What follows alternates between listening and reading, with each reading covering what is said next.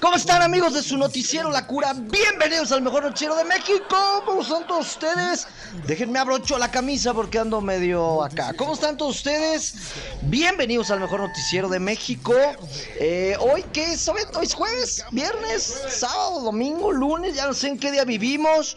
Eh, hoy es jueves, jueves 20. Eh, ¿Por qué pozolero? Jueves 25 de agosto, ya se nos acabó agosto. Pero esto se pone bueno, ¿no? Porque ya vienen las fiestas patrias. Tenemos dos puentesazos. Esto es solo para los que tenemos el privilegio de vivir aquí en Michoacán. Tenemos dos puentesazos, el del 15 de septiembre y aquí en México, aquí en eh, Morelia, para que les dé envidia. También el día 30 tenemos puente, ¿no? ¿Cómo están todos ustedes? Eh, bienvenidos, gracias por escucharnos a través de eh, la mejor estación, Vive 106.1 de FM. Si usted nos quiere ver en vivo a través de las redes sociales, vaya, vaya, corra arduo y veloz al Facebook Live de eh, al Facebook Live de Periódico Provincia, al Facebook Live de Vive 106.1 de FM y también puede ir al Facebook Live de Otro Nivel Channel Oficial. Ahí lo puede ver. Saludos a todos mis cura believers. Eh, bueno, pues vamos a arrancarnos. ¿De qué quiere que hablemos hoy? Hoy, por más que le busqué y por más que le rasqué a la nota, no pude encontrar ningún bloqueo Ningún bloqueo en la ciudad puede encontrar el día de hoy, ¿verdad? Así es que hoy no tenemos ciudad tomada. Puede usted circular libremente por esta ciudad de Morelia. Libremente, entre comillas, o sea, no hay bloqueos, pero las calles son un potrero, ¿no? Ya habíamos hablado que son un potrero y con las lluvias pues, se vuelven peor. Pero bueno, ¿de qué quiere que hablemos? ¿De la mañanera? ¿Quiere que hablemos de la mañanera? No, qué aburrido es la mañanera. Pero déjeme darle una buena, una buena noticia. Hoy el presidente salió a dar su mañanera visiblemente molesto eh, no de enojo, sino de salud, visiblemente con la garganta rasposa. No habló muy bien en la mañanera y le preguntaron, oye presidente, este, se escucha, pues se escucha un poco mal, ¿no? No de la cabeza, presidente, de la garganta, se le escucha un poco mal. Dijo, eh, se limitó a decir que había sido un mal aire, ¿no? Esta es enfermedad. O sea, ¿a quién le da un mal aire? Esta es una respuesta de, de, ya de señor de la tercera edad, ¿no? Tengo unas tías allá en Uruapan que así decían, hijo, ciérrale porque me va a dar un mal aire. Eso, eso no es enfermedad, no, no está diagnosticado el mal aire. Pero bueno, un, nivel, un nivel, ¿no, mi un nivel. Pero bueno, pues el presidente dijo que eh, la ronquera que trae es un mal aire, que no, desgraciadamente dijo que no es este... Ah, bueno, también le preguntaron, ah, oiga, presidente, como una eh, persona consciente eh, de, pues, de el cargo que representa, seguramente se va a hacer usted una prueba COVID, ¿no? Para descartar, pues, que su dolor de garganta no sea COVID. Dijo, no, no, no me voy a hacer prueba COVID, es un mal aire. Así es de que ya sabe, ¿no? Si usted en su oficina, en su eh, espacio de trabajo, le dicen, le, Martita, la de recursos humanos, le dice, hazte la prueba de COVID, le dice, no, no es prueba de COVID, es un mal aire y ya el presidente de la República lo acaba de eh, institucionalizar y lo acaba de diagnosticar como una enfermedad real, el mal aire, ¿no? Bueno, pues yo había escuchado de la malagua, Obed, pero no del mal aire. Pues eso es lo que dijo el presidente, una más de sus ocurrencias le, le, a mí se me hace, ¿sabes qué? Que andaba crudón. Mm. Que andaba crudón, andaba crudón el presidente y amaneció acá con la raspera, con garganta rasposa y dijo, no, tengo un, tengo un mal aire. Bueno, pues eso es, esa es la información que tenemos hoy en la mañanera. Eh, ¿Qué otra? Oye, hablando de, pues de estos trabajadores que están ahí en la mina en la mina ahí en Coahuila, que esperemos y confiemos que sigan con vida, aunque pues claramente las probabilidades se van agotando más. Fíjese muy bien, le tengo una mala noticia. Usted tenía la esperanza, igual que yo, de que esta noticia terminara pues eh, con una pues con un final feliz, con un final de película, como, como aquel final, ¿te acuerdas sobre de los obreros mineros que estuvieron atrapados mucho tiempo en Chile? ¿No? Y allá sí lo sacaron, hicieron un hueco y lo sacaron, pues todos teníamos la esperanza de que esto sucediera, pero pues le tengo una mala noticia, estamos en México, ¿no? Y ya sabe que en este país de caricatura, pues esas cosas no funcionan. La Coordinadora Nacional de Protección Civil informó que el rescate de 10 trabajadores de la mina del Pinabete podría tardar hasta 11 meses. No, no. 11 meses. Mira, mira, mira cómo grito, Obed. 11 meses. 11 meses. Oye, pero ¿qué no esta eh, misma inútil coordinadora de eh, protección civil, el tercer día, el tercer día que eh, sucedió esta desgracia, dijo, no hombre, vamos re bien, sí, no, ya pronto los vamos a sacar. 11 meses. Eh, desgraciadamente esto, pues, si es real, pues ya no hay ni una sola probabilidad de que lo saquen con vida, ¿no? Digo, todavía después, ¿qué le gusta? De unos 20 días decías, bueno, pues todavía pueden haber ahí sobrevivido con agua o con poco oxígeno. Ya 11 meses, por Dios ya es prácticamente una declaratoria por parte de protección eh, civil de que ya no los van a sacar con vida. ¡Qué eficiencia de la 4T! Eh! Me sorprenden. No, hombre, son súper eficientes. 11 meses para... Eh, pues ya lo que sería nada más sacar los cuerpos, ¿no? Porque después de 11 meses, pues prácticamente van a estar sin vida. Lamentable, trágico. Ahora, ¿quién serán los culpables? este, la Comisión Federal de Electricidad que les compraba el carbón o, quién o este, ¿cómo se llama esta eh, guapa secretaria Luisa María Alcalde, ¿no? La eh, secretaria del trabajo. Eh, ella que no tuvo la previsión de haber revisado las condiciones en las que trabajaban estos pobres. O sea, ¿quién es el responsable? ¿Quién? ¿Sabes qué? Yo creo que fue Calderón. Yo creo que fue Calderón o Claudio X González, uno de esos dos. Uno de esos dos seguritos abrió el boquete para que entrara agua, ¿no? Seguritamente alguien, o el Reforma, el Reforma, se me hace. Entre el Reforma y Calderón son mis principales. Eh, son, son, mis principales sospechosos de que la mina se haya inundado. Porque la 4T no, ¿eh? Ellos no, para nada. Bueno, pues ahí lo tiene. Esperemos 11 largos meses a ver qué demonios pasa. Por lo pronto, pues eh, un abrazo, ¿no? Ahí a las pobres familias que siguen ahí esperando. Eh, yo espero que les tengan ahí, no sé qué, una beca, algún apoyo, algo, algo, lo que sea, ¿no? Pero bueno, vámonos a noticias más locales y no por eso más felices. ¿De, de qué le estoy hablando? El día de hoy, jueves 25, eh, se inauguró la Feria Nacional del Empleo ahí en las instalaciones del Venustiano Carranza. Ahí, ahí vimos, este, ahí estaba Alfredo Bruce Wayne Ramírez, ¿no? Como de que no. Ahí estaba el gobernador de nuestro estado. Eh, todo el mundo aplaudió en la Feria. De las... Yo fui, Obed, y, y, pero eh, no, no me gustó. No agarré nada de empleo. No, no, no había ningún empleo de dueño ni de director general. Puros pasteleros, obreros, panaderos, o sea, ¿qué onda, no? O sea, por, o sea, que ofrezcan empleos buenos. No había ningún empleo de, director general supremo de la comandante de las Fuerzas Armadas, no había ningún tipo de esos empleos. Este, se ofrecen pues puros eh, empleos ahí medio no quiero decir chafas, ¿no? Pero pues no hay, no hay así que digas tú, yo fui a buscar de dueño y me dijeron no, no hay. Hasta ahorita no hay ninguna vacante, pero si usted es una persona que está buscando un empleo y dice, no, pues es que no encuentro, más de mil vacantes hay en este momento ahí en la feria. Eh, en la feria del empleo, es estatal, regional, nacional, no lo sé. La feria, usted vaya, quiere chamba, vaya ahí al Venustiano Carranza y hay más de mil vacantes. Yo no había la que andaba buscando, por eso pues me regresé para acá, para la estación. Pero vale la pena que se dé una vuelta, ¿no? Lleve su, solicitud elaborada, ya sabe. Todo, no sé por qué, ¿te has dado cuenta que casi todos los empleos eh, que se ofertan te piden que seas tolerante a la frustración? No. No, es así como el requisito. Tolerante, de empleo tolerante a la frustración. Oye, pero tengo maestría en este en física cuántica, pero no soy tolerante a la frustración. No, mi chavo. No, pues no. no te podemos dar la chamba, ¿no?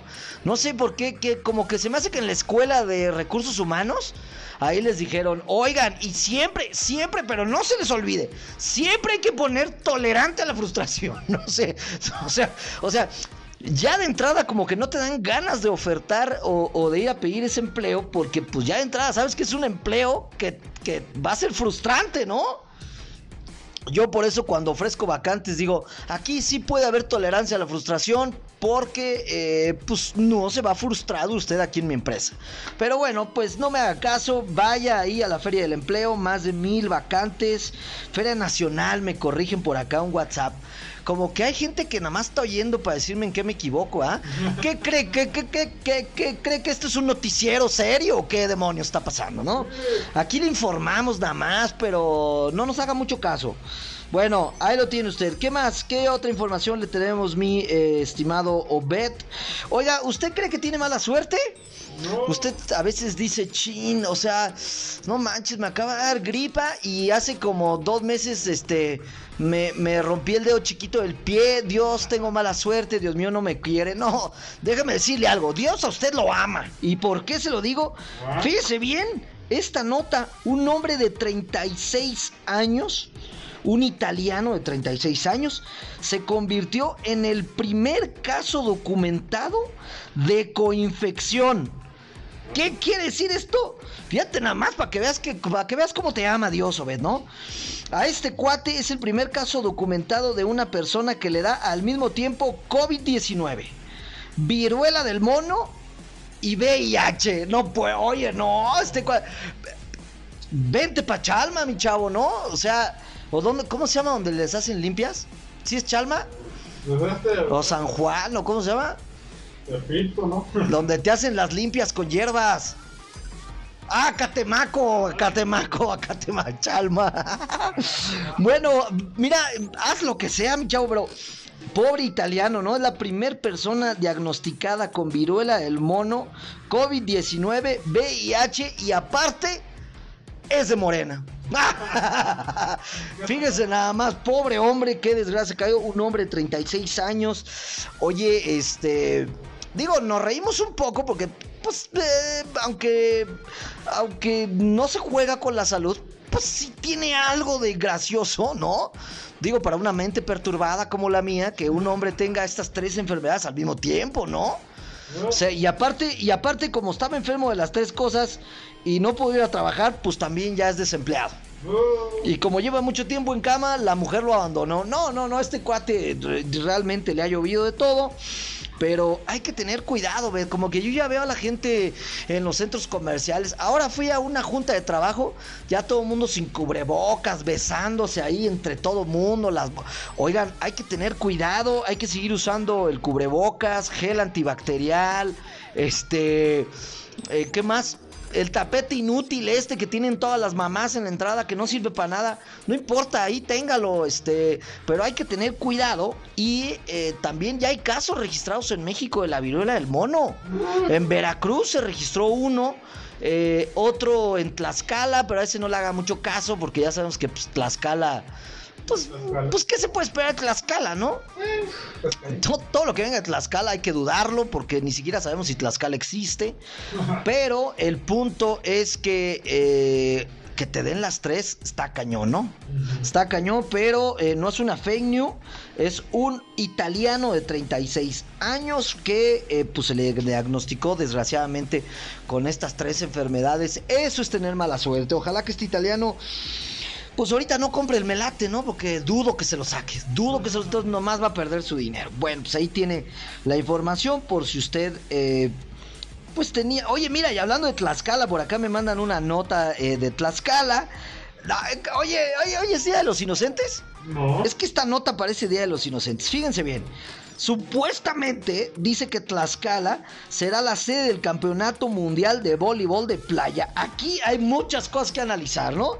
Y no, no es un invento de la cura. Eh, ahí vemos que el certamen se llevará a cabo del 6 al 16 de octubre, o sea, ya pronto. Vemos en la imagen, eh, supongo, puro desconocido, pero supongo que han de ser las autoridades del voleibol en México y Ana Guevara, ¿no? Que ella es ahí la, la directora de la CONADE, la única conocida. Ahí está en la foto y bueno, pues habrá eh, campeonato mundial, ¿eh, Obed? Mundial de eh, voleibol de playa en Tlaxcala. A ver, a ver, a ver, a ver. Vámonos por partes con esta nota, ¿no? Primero, ¿dónde está Tlaxcala, no?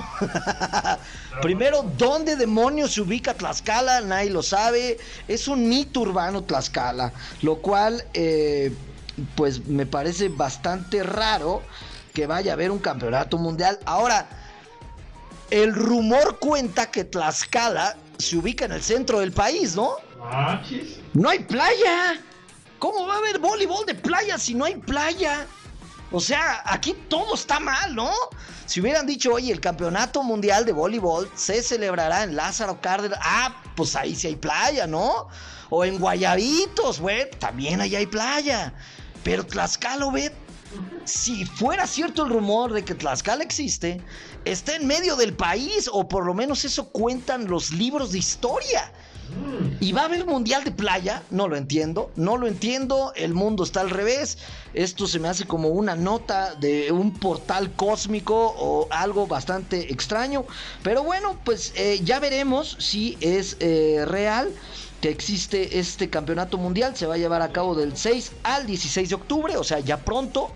Y de ser cierto, pues va a estar interesante, ¿no? Porque aparte si es mundial, pues eh, quiero entender que vienen delegaciones de todo el mundo. Y eh, yo no sé si usted en las Olimpiadas ha tenido oportunidad de ver este deporte. Se lo recomiendo, ¿eh? Se lo recomiendo. Es muy bonito. Y digo, ya de rebote, pues eh, las personas que se dedican a jugarlo, pues usan unos atuendos, pues bastante agradables a la vista, ¿no? Aparte, pues son muy atléticas las personas que. Ojo, ¿eh? No estoy haciendo comentarios machistas, ¿eh? las personas, tanto hombres como. También los hombres ahí se les ven los cuadritos y toda la onda. Entonces, sí, porque luego me van a acusar de que, oye, ¿por qué haces esos comentarios? Bueno, pues vea el voleibol de playa, se lo recomiendo. Es un deporte bastante agradable a la vista eh, y bastante dinámico. Y pues bueno, ya veremos ahí en Tlaxcala dónde demonios lo van a jugar si no hay playa. No lo sé. Bueno, pues ahí lo tiene usted por si le interesa el voleibol de playa. ¿Qué otra información importante le tenemos, mi estimado Bet?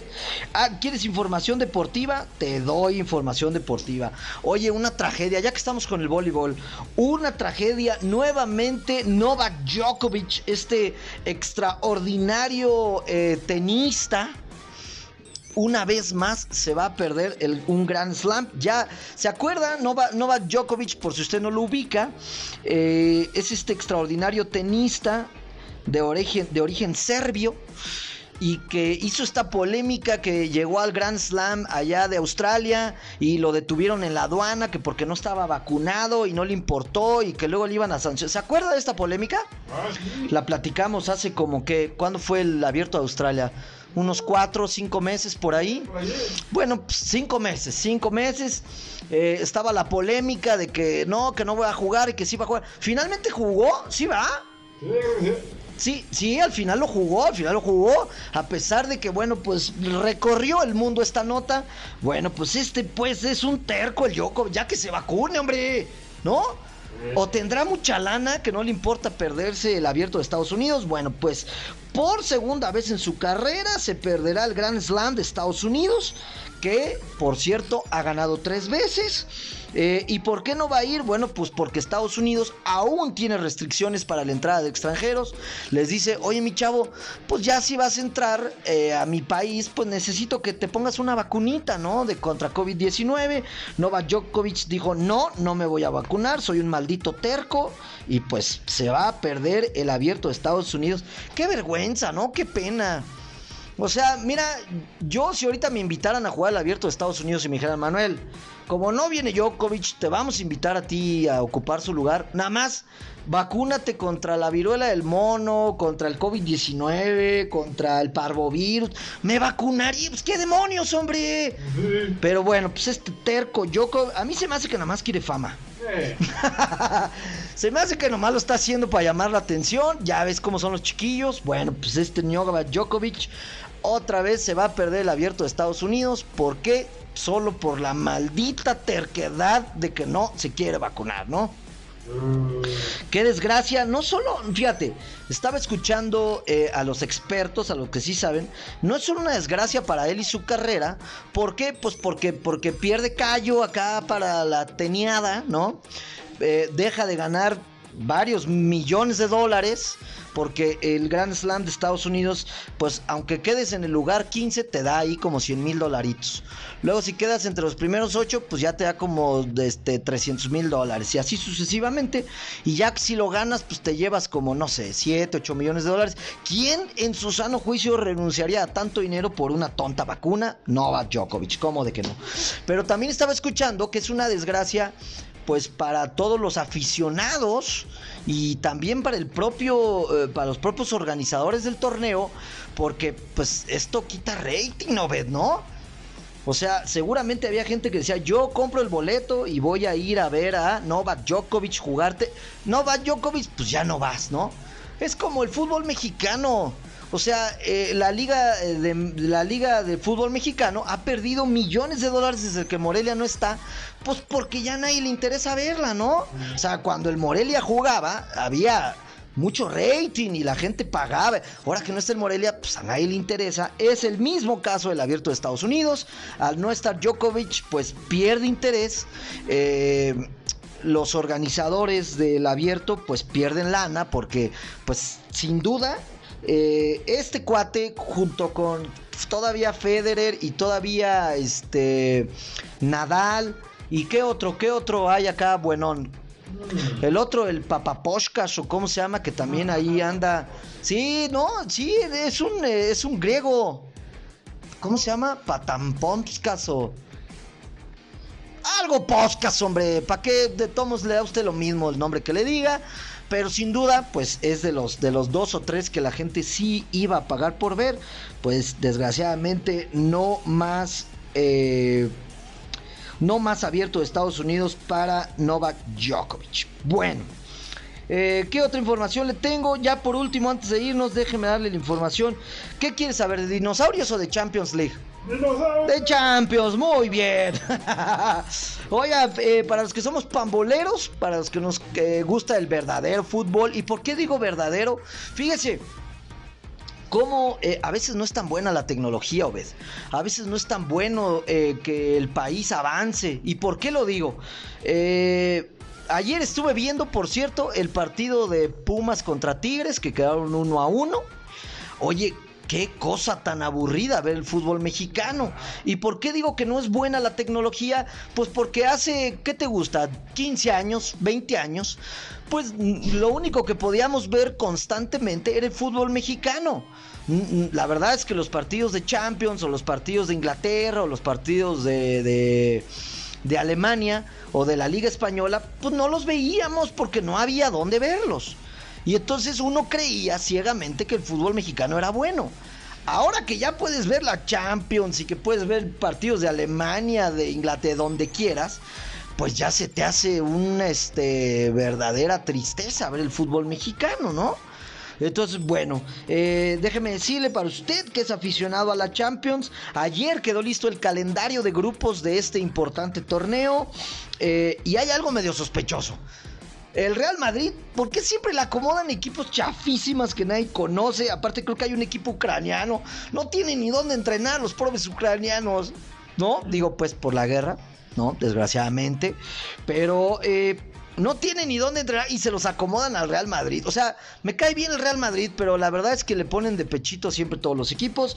Hay grupos muy interesantes, como por ejemplo el grupo C, que está compuesto por el Bayern Múnich, el Barcelona, el Inter de Milán y el Plesen, ese ni lo pelen, ese no va a pasar. Pero eh, bien, va, a estar bueno, eh, va a estar buena eh, la Champions, el grupo H, el Paris Saint Germain y, el, y la Juventus. por ejemplo, otro, otro grupo que nos interesa es el grupo A, donde está el Ajax, donde hay mexicanos, el Liverpool y el Napoli, donde está el Chucky Lozano. Ese, ese va a estar bueno, el grupo A, ¿eh? Se va a dar un buen agarrón. Ve a la Champions, no pierda usted ese tiempo viendo el fútbol mexicano. Y menos cuando el principal... Eh, pues el principal equipo o el que más diversión le ponía ya no está. Estoy hablando del Atlético Morelia. Bueno, pues ahí tiene usted la información deportiva. Hoy tuvimos un este un jueves muy deportivo, ¿te diste cuenta, Bet? ¿Sí o no? Bueno, ándale, pues no te voy a dejar sin información de los dinosaurios. Oiga, fíjese que a veces la sequía no es tan mala, ¿eh? No, no, no, a veces la sequía no es tan mala.